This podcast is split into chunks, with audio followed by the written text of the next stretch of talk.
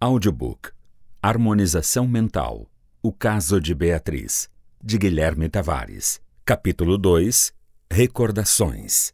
Que satisfação poder falar mais uma vez com você, caro leitor. Meu nome é Guilherme Tavares. Sou analista de sistemas computacionais, administrador de empresas e psicanalista. Esses conhecimentos, ao longo dos anos, me possibilitaram não só escrever este livro, que é o meu segundo. O primeiro, A Ciência do Medo, foi lançado em 2019, como também criar um método de reprogramação pessoal chamado harmonização mental. Antes de prosseguirmos, gostaria de começar falando um pouco sobre o que estuda a psicanálise, fundada por Sigmund Freud, um neurologista austríaco, em 1899.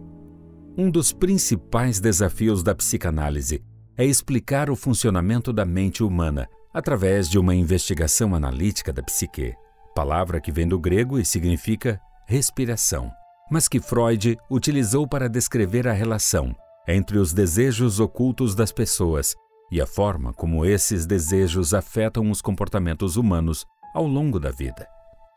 A psicanálise é uma ciência que busca compreender as motivações implícitas do indivíduo, ou seja, aquelas que não estão claras para ele, mas que influenciam diretamente no modo como ele age.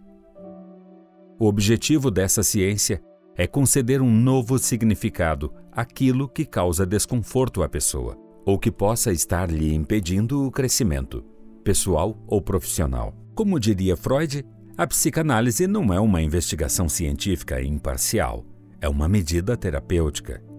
A essência dela não é provar nada, mas sim, simplesmente, alterar alguma coisa. Vejamos a história de Beatriz.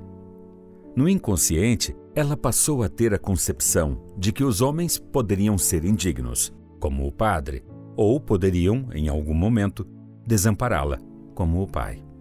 O reflexo disso fez com que ela, sem se dar conta, passasse a intuir que todos os homens, especialmente os mais velhos, eram pouco confiáveis algo que prejudicou os relacionamentos pessoais e profissionais que Beatriz desenvolveu ao longo da vida, fazendo com que ela questionasse as próprias atitudes.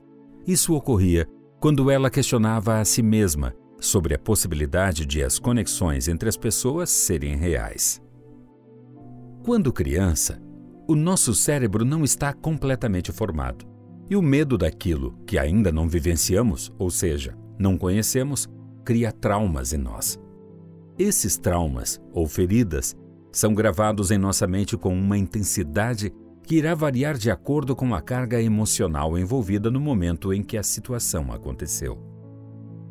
A nossa mente, então, junta esse grupo de percepções. Quais pessoas estavam envolvidas? Em qual ambiente eu estava? Quais sentidos foram ativados? Qual foi a carga emocional do momento? A partir disso, a mente cria um contexto simbólico e une esse conjunto de sensações, sentimentos e emoções, em busca de dar um significado ao que vivenciamos. Para Beatriz, a carga dessa história fez com que ela passasse a acreditar que nunca poderia se entregar verdadeiramente a uma relação amorosa, pois jamais deveria confiar em homens. Quando uma simbologia boa prazerosa é criada, a mente desejará repeti-la. No entanto, se a simbologia é ruim, a mente buscará dar uma vazão à angústia gerada, ou seja, colocar para fora, limpar, expurgar. O problema ocorre quando isso não acontece. A sensação fica reprimida e você faz o que a psicanálise chama de introjeção, que é o ato de absorver, engolir aquela angústia. A sua mente, buscando amenizar esse sofrimento, cria um enredo, uma história, para justificar o ocorrido, e isso afeta diretamente os seus comportamentos. Lembre-se de uma coisa: a mente sempre trabalha a seu favor, por um desejo consciente ou não. O nosso cérebro busca eficiência e economia de energia. Então, sempre irá repetir os padrões simbólicos criados por nós quando acontecer algo que ele julgar similar ao ocorrido anteriormente. Por isso, falamos que 95% das nossas ações são obras do inconsciente, porque foram automatizadas pelo nosso cérebro, evitando assim um novo processamento mental para cada evento do dia a dia. A utilização da parte racional do cérebro humano, chamada neocórtex, demanda um gasto energético muito maior. Sendo assim, para o nosso cérebro pensar só quando for estritamente necessário. Em razão disso, a psicanálise fala que em nosso cotidiano, grande parte das ações acontece em modo de repetição. Existe, de certa forma, uma compulsão cerebral em fazer isso, repetir. Essas ações comandam a nossa vida. Voltando a Beatriz, a mesma simbologia que a fez ter problemas de relacionamento fez com que ela criasse uma atitude mais proativa em busca da independência. Uma conclusão lógica da mente se eu não posso confiar no outro, preciso buscar a sobrevivência por minhas próprias mãos. Algo que ela programou no cérebro aos oito anos e continua a fazer até os dias de hoje. A todo instante, nós também avaliamos a situação na qual nos encontramos. Se ela nos remete a uma simbologia de prazer, ok, continuamos. Mas se ela nos remete a uma simbologia de angústia, ativamos o nosso modo de defesa descrita nos estudos da psicologia como mecanismos de defesa ou de ajustamento. Essa proteção da mente reflete as nossas atitudes de negação, formação reativa, projeção, identificação, racionalização, introjeção, isolamento, anulação, transferência emocional, idealização, conversão, regressão e sublimação. Esses são assuntos que eu abordo de forma mais detalhada no meu livro A Ciência do Medo. No caso de Beatriz, mesmo sem a conhecer, podemos identificar possíveis defesas egóicas que ela carrega, coisas de que gosta ou não. Café com pão de queijo, doces, cheiro de café e cozinhar são lembranças boas que carrega consigo. Da mesma forma, podemos acreditar que Beatriz detesta o cheiro da naftalina que a casa dela não tem móveis antigos de madeira, que provavelmente ela não vai à igreja e que a primeira impressão que tem sobre homens mais velhos talvez não seja tão boa. Outro ponto importante é que o segredo de Beatriz precisou ser guardado, e isso é uma das causas mais frequentes de doenças psicossomáticas. As doenças psicossomáticas têm origem no estresse causado por acúmulo de problemas emocionais e estão diretamente ligadas à saúde mental e física da pessoa. Quando um sofrimento psicológico não é trabalhado, de alguma forma, ele acaba causando ou agravando uma doença física. É como se o inconsciente que trabalha sempre a nosso favor tentasse agilizar o processo de morte do indivíduo. Para o inconsciente, se o ser está em sofrimento, a melhor opção é acabar com a vida. Como essa não é uma atitude racional, quando uma carga de estresse se transforma em uma doença, a pessoa acaba levando um grande susto. Em resumo, todo segredo pode causar um adoecimento. Adoecemos porque não nos damos conta de que a angústia tem prazo de validade. Ela pode ficar escondida por anos, mas terá o cheiro ruim de um queijo apodrecendo dentro da geladeira. Você já abriu a porta da geladeira e sentiu aquele cheiro ruim que não sabe de onde veio? É algo nesse sentido que acontece com as nossas angústias reprimidas. Às vezes, o cheiro é fraco, você sabe que tem algo ruim ali, mas não o incomoda. No entanto, em certos casos o cheiro é forte e abrir a geladeira sem antes fazer uma limpeza fica cada vez mais difícil. O resultado desse processo de limpeza é o equilíbrio. Para existir, o ser humano possui três pilares de sustentação. Em primeiro lugar, a saúde física e mental, seguida pela percepção de prosperidade e, por último, os relacionamentos afetivos.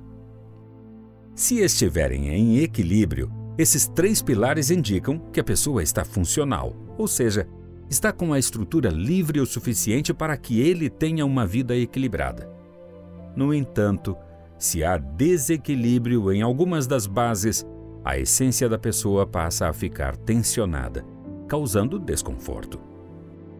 Durante a vida, é normal passarmos por várias situações que geram desconforto, que nos deixam frustrados, mas somente no início da infância, época em que somos mais emocionais que racionais. É que a mente trabalha bem com os mecanismos de defesa. No entanto, à medida que crescemos, começamos a lidar com a vida em sociedade. E isso acaba sendo muito estressante. A mente trabalha para que nós não desanimemos. Sendo assim, às vezes passa a disfarçar a realidade dos fatos, buscando criar uma narrativa a nosso favor. Estratégia que, convenhamos, é muito boa. Dentro dessa estratégia do cérebro de criar narrativas a favor do indivíduo, podemos entender que, no caso de Beatriz, um impacto resultante seria ela considerar mais fácil dizer que não vai à igreja, representação de uma simbologia ruim para ela, porque não gosta de religião, que assumir que não vai porque no passado foi molestada por um padre.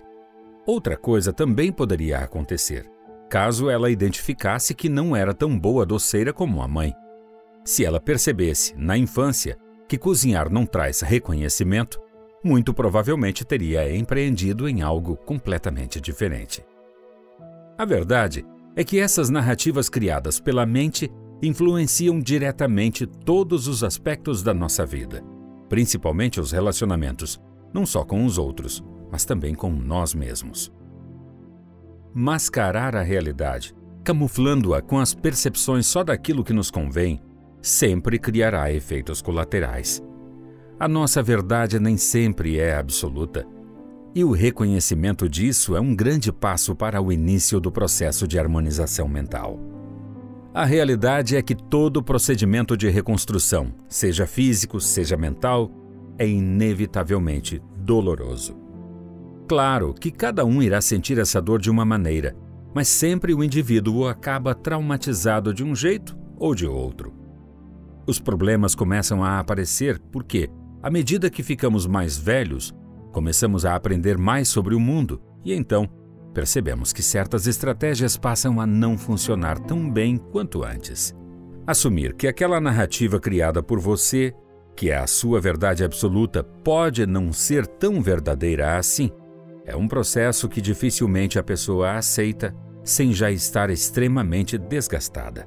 O seu cérebro e a sua mente tentaram esconder essa angústia bem lá no fundo da geladeira no entanto, às vezes você abre a porta e o personagem, criado por você, começa a se incomodar, a compreender que há algo errado em você por ter feito tantas escolhas ruins e que não dá para ficar culpando o outro sempre. A sua mente não queria isso. Ela fez todo o possível para criar uma narrativa perfeita. No entanto, há aspectos da vida que não conseguimos controlar e que trazem luz à nossa consciência. Quando isso acontece, as nossas defesas começam a falhar e acabam expondo um pouco daquele ser irracional que lutamos tanto para esconder.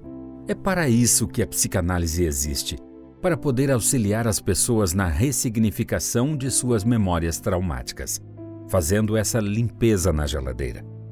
Talvez certos cheiros ruins continuem, mas o processo de diagnóstico, de entendimento do porquê de escolhas repetitivas tão ruins, já traz um grande alívio para toda essa pressão sentida pela alma. Vamos continuar analisando a história de Beatriz no decorrer deste livro.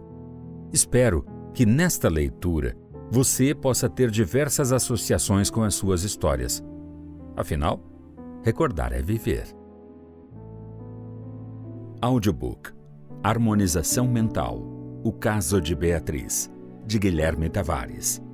Nas vozes de Fátima Ferreira, como Beatriz, Rosana Trentin, como Maria Flor, André Luiz Costa, como Plínio, Antônio Pedroso, como narrador, Renato Filho, como Ricardo. Trilha sonora composta e executada por Paulo Garcia. Produção de Fátima Ferreira, Henrique de Araújo e Antônio Pedroso. Edição e mixagem em Estúdio Prosom Multimídia. Direção-geral Guilherme Tavares. Todos os direitos reservados.